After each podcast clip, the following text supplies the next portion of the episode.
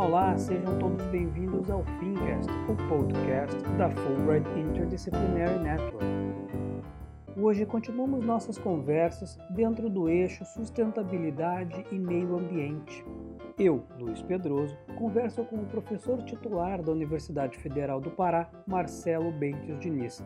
Economista, com pós-doutorado pela Universidade da Flórida, o professor Marcelo é autor do livro Desmatamento e Ausência de Riqueza na Amazônia e é organizador, junto com o professor Jorge Luiz Barbosa, do livro Governança Territorial na Amazônia: Possibilidades e Desafios em uma Agenda Democrática.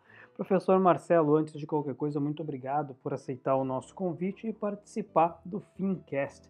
Eu vou aproveitar e utilizar essa obra lançada em 2019 como plano de fundo da nossa conversa, já direcionando uma primeira pergunta: qual a origem dessa obra? Bom dia, Luiz. É, é um prazer muito grande poder participar dessa iniciativa, né, Fulbright Interdisciplinary Network, e particularmente é, relacionado à temática do meio ambiente e tendo a Amazônia como pano de fundo. Né? Bom, é, ao encontro do que você anunciou, né, eu é, inicialmente vou fazer uma breve introduçãozinha, né? É, publiquei em 2017 é, um livro uh, relacionado à, temática do desmatamento né, fazendo uma relação do desmatamento com o que a gente chama de ausência da riqueza na Amazônia. Praticamente uh, existe uma correlação é, em que o desmatamento, na verdade, ele reforça uma certa condição de armadilha da pobreza na região amazônica, né? E esse, esse, existem vários elementos, né, vários processos que são digamos, retroalimentadores dessa, dessa condição em que o desmatamento, ele, a rigor, né, ele contribui para essa condição de pobreza na região. E mais recentemente, né, é, no ano de 2019, né, eu organizei um livro junto com o professor Jorge Luiz Barbosa, da Universidade Federal Fluminense, que se chama Governança Territorial na Amazônia, Possibilidade e desafios numa agenda democrática. Muito bem, esse livro ele é uh, resultado né, de um projeto de pesquisa né, realizado pela, pelo Programa de Pós-Graduação em Economia da, da UFPA e o Programa de Pós-Graduação em Geografia né, da Universidade Federal Fluminense. Né, o projeto de pesquisa intitulado Governança Territorial na Amazônia brasileira e seus reflexos sobre a desigualdade no desenvolvimento regional em escalas subnacionais. É projeto este que foi é, patrocinado né, pela, pela CAPES, né, a Coordenação de Aperfeiçoamento de Pessoal de Nível Superior, no âmbito do, do edital chamado Pró-Integração. Muito bem, a publicação ela, ela é basicamente formatada em três eixos, é, o primeiro eixo é, trata do que a gente chama de governança territorial na agenda acadêmica. O segundo eixo é governança territorial na agenda democrática. E o terceiro eixo ele versa sobre a governança territorial na agenda amazônica. Né? Então, a, o eixo inicial é, é, ele, ele basicamente ele, ele faz uma introdução à discussão da governança, né?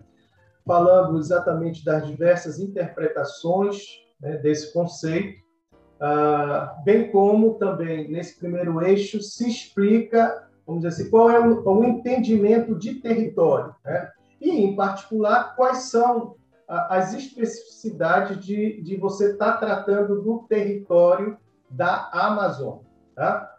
Bom, o segundo eixo, ele aborda a questão da governança em uma perspectiva ah, digamos, participativo. Né? E o terceiro eixo do livro, ele envolve diferentes formas de intervenção e experiências de governança vivenciadas em territórios particulares da região, né? em face dos, dos, seus próprios arranjos é, institucionais internos que são criados, né?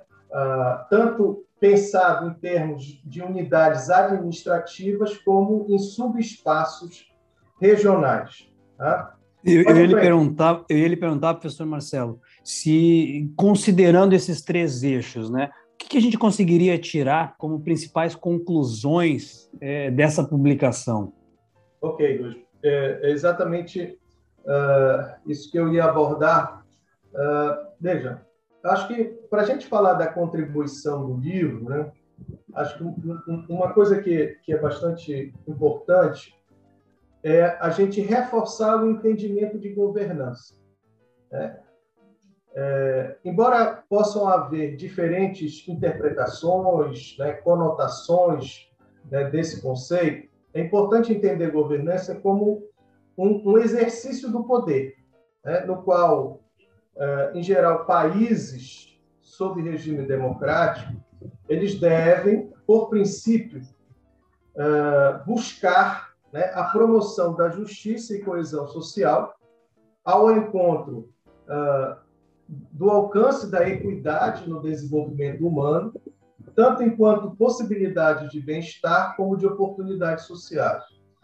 Então, esse, esse exercício de poder né, tem que ser pensado que ele não ocorre de forma abstrata, né, mas dentro do, de um espaço construído espaço de atores e de arranjos sociais, que são os elementos que vão formar o território. Né? Então, existe o território físico, mas existe o território que é construído a partir de atores e arranjos sociais. Deixa eu só, deixa eu só lhe interromper rapidinho, porque eu achei uma frase, inclusive eu sublinhei do livro quando eu estava lendo, é, que fala exatamente isso, né? É, o território não é um dado, mas ele é um resultado. É exatamente o que o senhor acabou de colocar. Exatamente. Ele, ele, ele, é alguma coisa que é construída, e, na verdade, ela está em construção, é um processo. Né? Então, é, nessa direção, é, é preciso dizer né, que a, a, governança ela não se limita, portanto, ao conceito de governo, né, como uma ideia de autoridade pública do Estado. Né? mas ela é exatamente constituída por, por esses diferentes atores, que inclusive é, inclui o Estado né, e, e os arranjos sociais que são construídos da interação de diferentes atores em múltiplas escalas, a partir do qual o poder é exercido dentro do território. Né? Então, você pode pensar em, em escalas espaciais, né, como local, regional, nacional, né, mas em escalas também, digamos, de sobreposição administrativa. Né?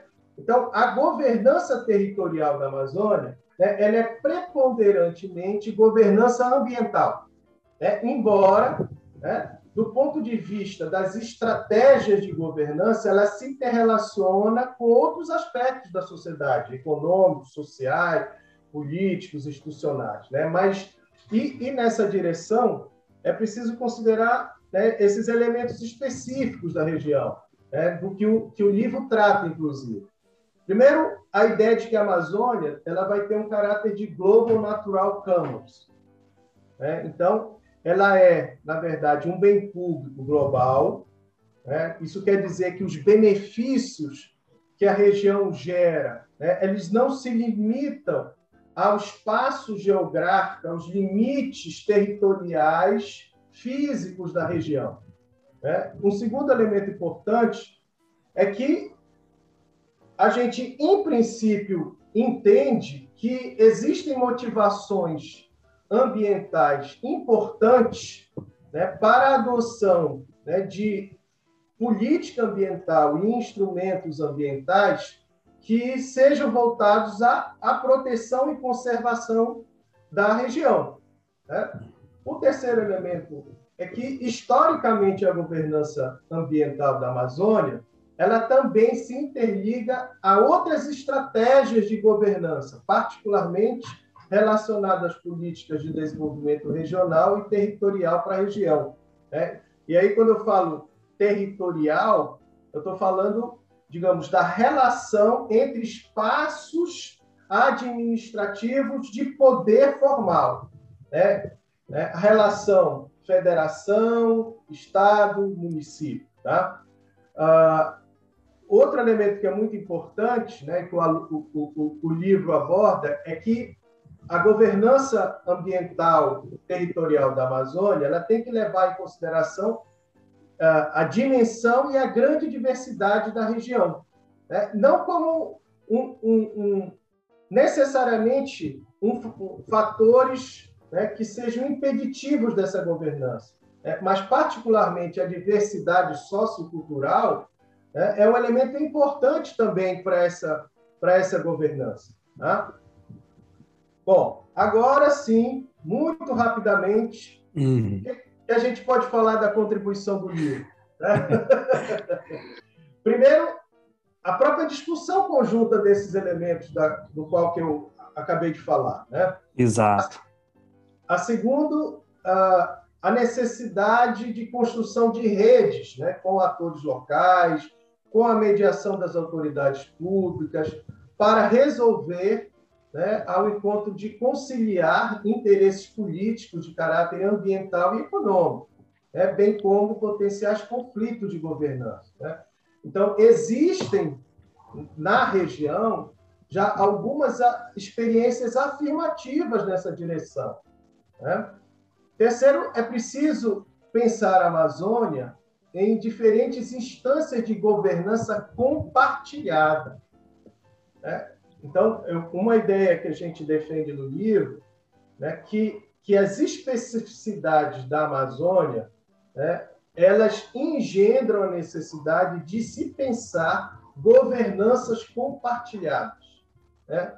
Então, essas governanças é, compartilhadas, elas não necessariamente precisam se limitar ao espaço fronteiriço da região, certo? Bom, outro elemento importante é reconhecer né, a, a, a, que a Amazônia tem um histórico de construção coletiva de governança local, né, definida em esferas locais e que tem sido particularmente importante, por exemplo, no combate do desmatamento ilegal, outras formas de degradação ambiental, etc. Né? E, Deixa eu só lhe fazer uma pergunta, professor, que e, e, eu, curioso, eu anotei várias perguntas, várias dúvidas, mas a gente vai, vai conversar. Mas essa em específico, isso, isso pela sua última eh, afirmação, né? Isso seria algo como uma mudança desse caráter verticalizado, historicamente observado na governança da Amazônia, acho que do Brasil de um modo geral, para uma alteração, dando essa relevância na dimensão político-administrativa também para o local, ou seja, você tem essa inversão de alguma forma? Exatamente isso, Luiz. Na verdade, assim, é, a, a, as experiências dos últimos 20 anos, né, elas têm demonstrado né, que a, as políticas de caráter, exatamente como você menciona, vertical, pensadas né, a partir da federação né, e simplesmente, digamos, recepcionada pelos estados, municípios, né, como alguma coisa que é trazida de cima para baixo, sem haver uma interlocução necessária entre os diferentes atores nessas diversas instâncias administrativas, isso tem sido prejudicial ao país, né, e particularmente à Amazônia. Então, nos últimos 20 anos, né, ah, existem diversas iniciativas, eu posso mencioná-las um pouco mais na frente, né, em que essa, essa governança, né, levando em consideração ah, diálogo, é, a, a, ações compartilhadas em diversas esferas, não só a partir do governo centralizado federal, mas também né, do, dos, dos, governos locais e dos atores sociais locais, elas têm sido muito exitosas, né? particularmente é, porque você cria um sentido identitário, de, de uhum. identidade né, das pessoas com o compromisso, né, digamos assim, de estar pensando né, a gestão da região, estar pensando né, de forma coletiva né, como encontrar as soluções para os problemas.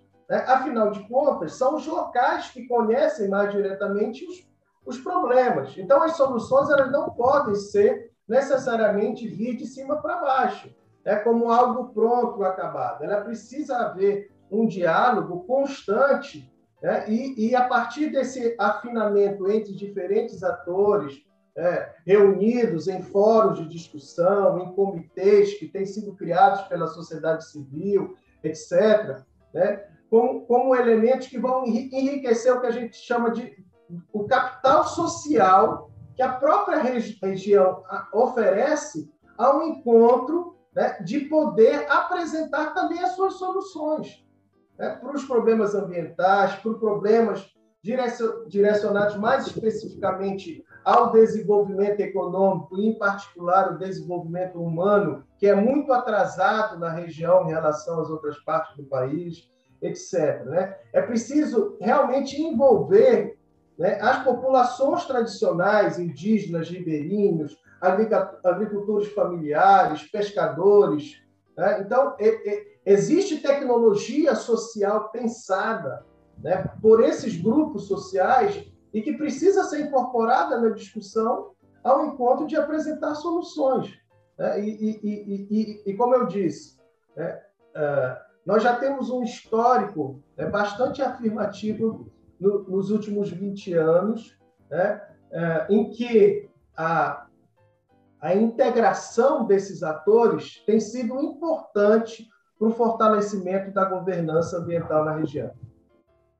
Perfeito. E, e, nessa integração dos atores locais com atores regionais e, e, e, nacionais, a gente também pode incluir também a parte internacional e a gente pode buscar o, o próprio exemplo dos Estados Unidos também se inserindo nessa construção conjunta, né? Cada vez maior o interesse de pesquisadores em entender o que está acontecendo na Amazônia, todos esses processos. E aí a sua experiência nos Estados Unidos, na Universidade da Flórida, também traz um pouquinho dessa bagagem, né, professor?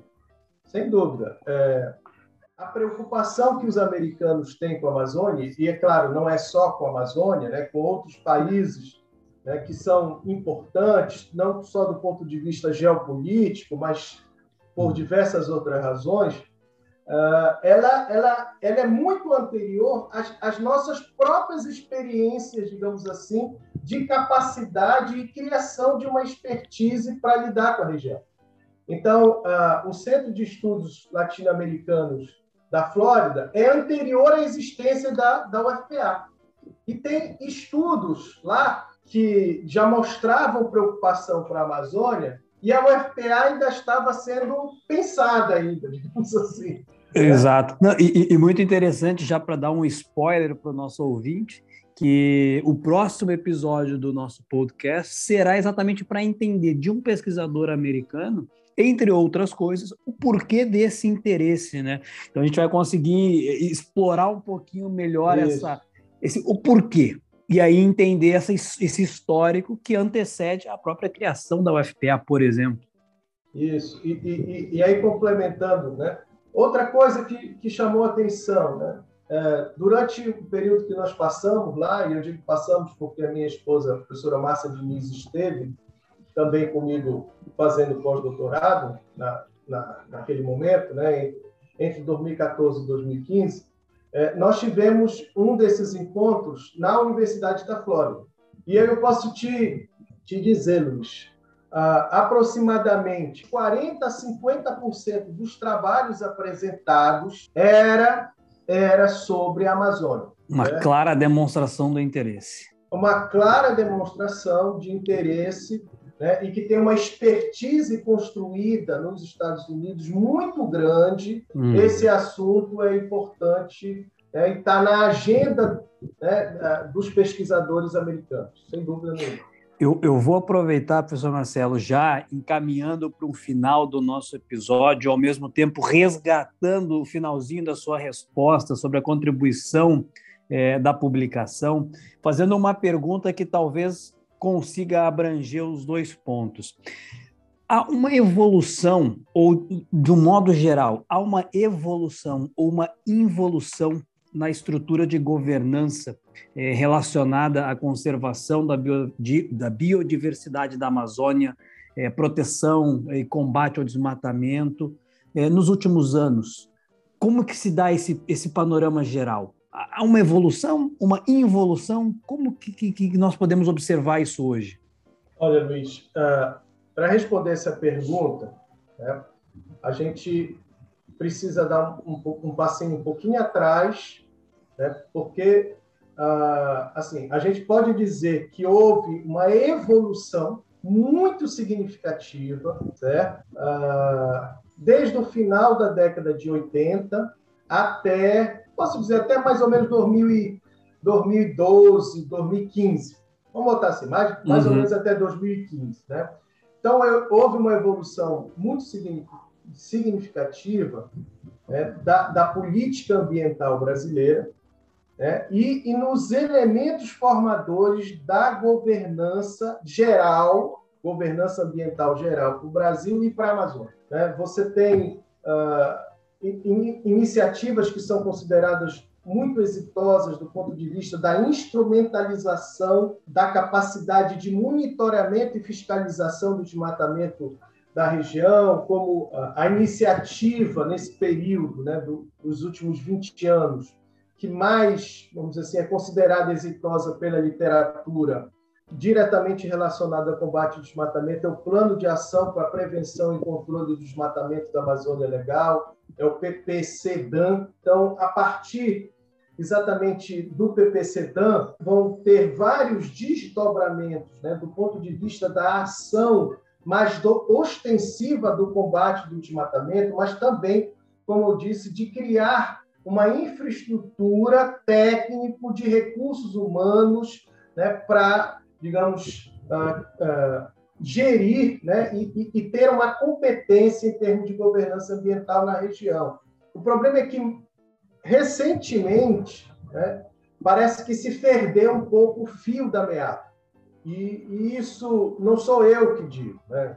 Na verdade, existem uh, muitos trabalhos acadêmicos, científicos mostrando isso, uh, assim como informações, digamos, uh, de jornais, de revistas, né, mostrando retrocessos né, que, infelizmente, o país vem vivenciando, né, particularmente nos últimos dois anos, em relação à sua política ambiental, né, e, que, e, e, e, que, naturalmente, atinge né, a sua capacidade de governança ambiental né, uh, relacionada à, à, proteção, à conservação do meio ambiente. Né? Uh, um estudo publicado na revista Science né, pela, pela ONG Conservação Internacional, né, que analisou os anos de 1992 a, a 2018, né, a, a evolução né, da política ambiental, particularmente em relação às áreas de proteção ambiental, apontou né, que o Brasil e os Estados Unidos, que antes tinham a posição de liderança, né, eles foram os países que mais apresentaram retrocesso né, em períodos recentes, né, na, na, na, na, sua capacidade de governança né, a, a, estritamente relacionado, mais estritamente relacionado à proteção e conservação ambiental.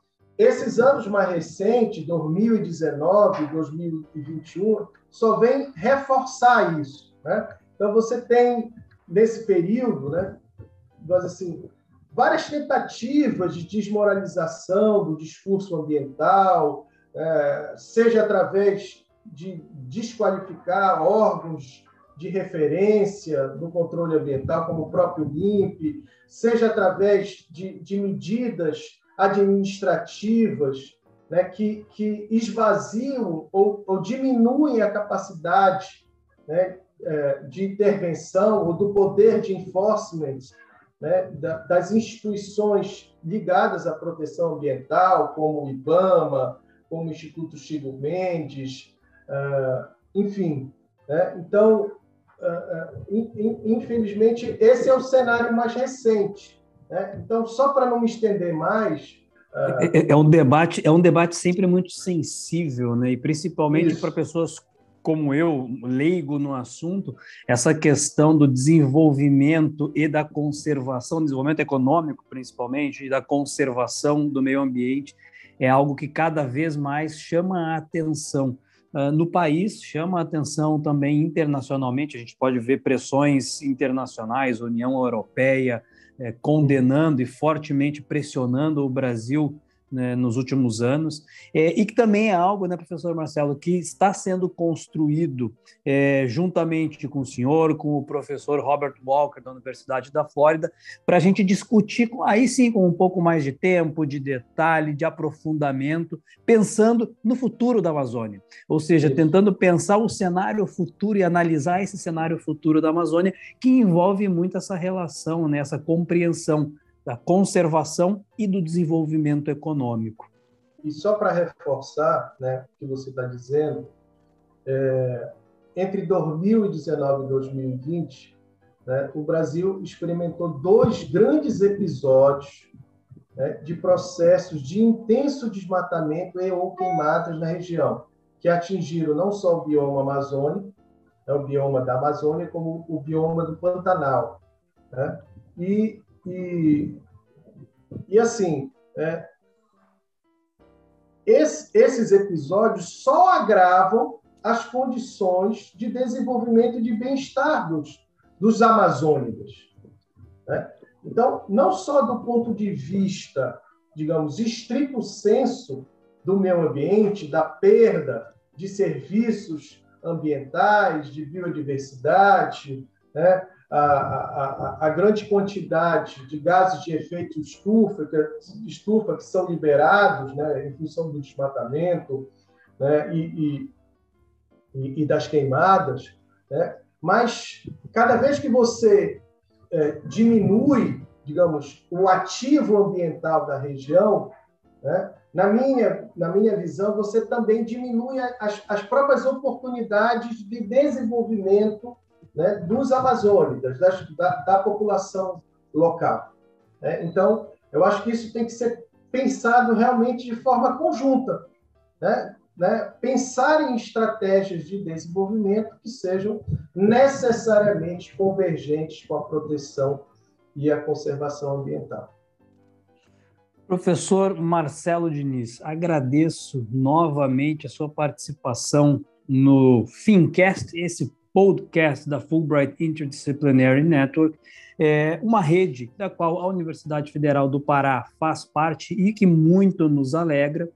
E já deixo também o convite aos ouvintes para acompanharem o podcast, é, escutarem né, os episódios anteriores do Fincast e o próximo episódio do Fincast, já antecipando, como foi dado o spoiler anteriormente, com o professor Robert Walker, da Universidade da Flórida.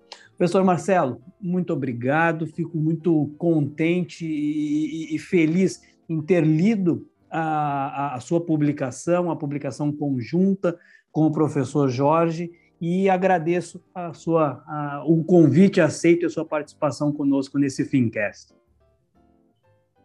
Bom, Luiz, eu, eu só posso agradecer a oportunidade. Né? Estamos abertos a continuar essa conversa, esse diálogo. É, esse diálogo é, é, é muito importante né? e eu acho que a, a, a, contribuição dos pesquisadores americanos ela só vem reforçar, né? a, digamos assim, a natureza científica né? que a gente precisa dar para esses assuntos. Né? Então, parabenizo a iniciativa e, e faço votos né, que tenhamos muito mais oportunidades. Tá? Maravilha, muito obrigado, professor Marcelo, e a todos que nos acompanharam até aqui. Um até logo. Tchau, tchau.